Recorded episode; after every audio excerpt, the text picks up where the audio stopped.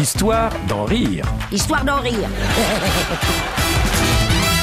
Histoire d'en rire, les noms de famille algériens. C'est quoi ton nom? Euh, Mohamed Ben Ali Ben Mohamed Ben Mouloud Ben Tayyib Ben Ramadan Ben Saïd Ben Ahmed Ben Mohamed. Non, je te demande ton nom à toi. Félag. C'est tout simplement euh, une chose qui est arrivée réellement à la fin du, du 19e siècle euh, en Algérie. L'administration coloniale euh, française a décidé de diviser les tribus en familles pour leur accorder des noms patronymiques parce qu'ils n'arrivaient pas à se retrouver avec le système d'appellation de chez nous. Alors, s'il te plaît, donne-moi ton petit nom à toi. Euh, Mohamed. Mohamed. Secrétaire, inscrivez Mohamed. Et ton père Ali. Ali. Ton grand-père Mohamed. Mo- Il y a le fonctionnaire et le personnage euh, indigène.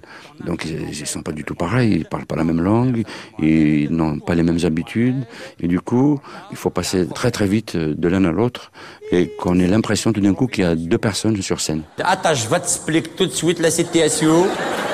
Comme ça, tu vas comprendre pourquoi qu'il s'appelait toujours Mohamed. Chez nous, les musulmans, toujours, toujours, les garçons qui nés les premiers, on lui donnait... T'es sûr que tu comprenais bien les français, toi?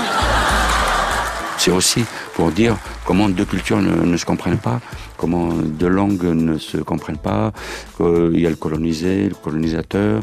Donc je mélange tout ça, j'ai inventé les personnages, parce que je, suis avant tout un raconteur d'histoires qui invente des histoires à partir du réel. Oui, je crois avoir compris Mohamed. Par respect pour le prophète, vous donnez le nom de Mohamed au premier garçon qui naît dans la famille. C'est ça. Et tu t'appelles Mohamed, Ben Ali, Ben Mohamed, Ben, etc.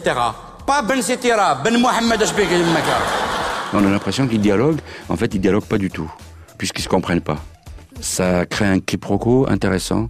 Euh, c'est ça qui fait rire. C'est le, côté absurde des choses. C'est des accidents de deux cultures. Et j'ai encore quatre autres frères qui s'appelaient Mohamed parce que mon père, il a posé neuf femmes. Oh putain Ah, t'es pas ça, hein?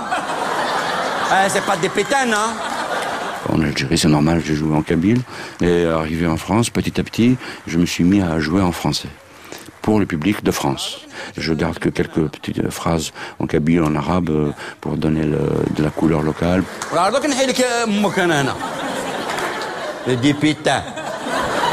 Mes histoires sont des sortes de millefeuilles.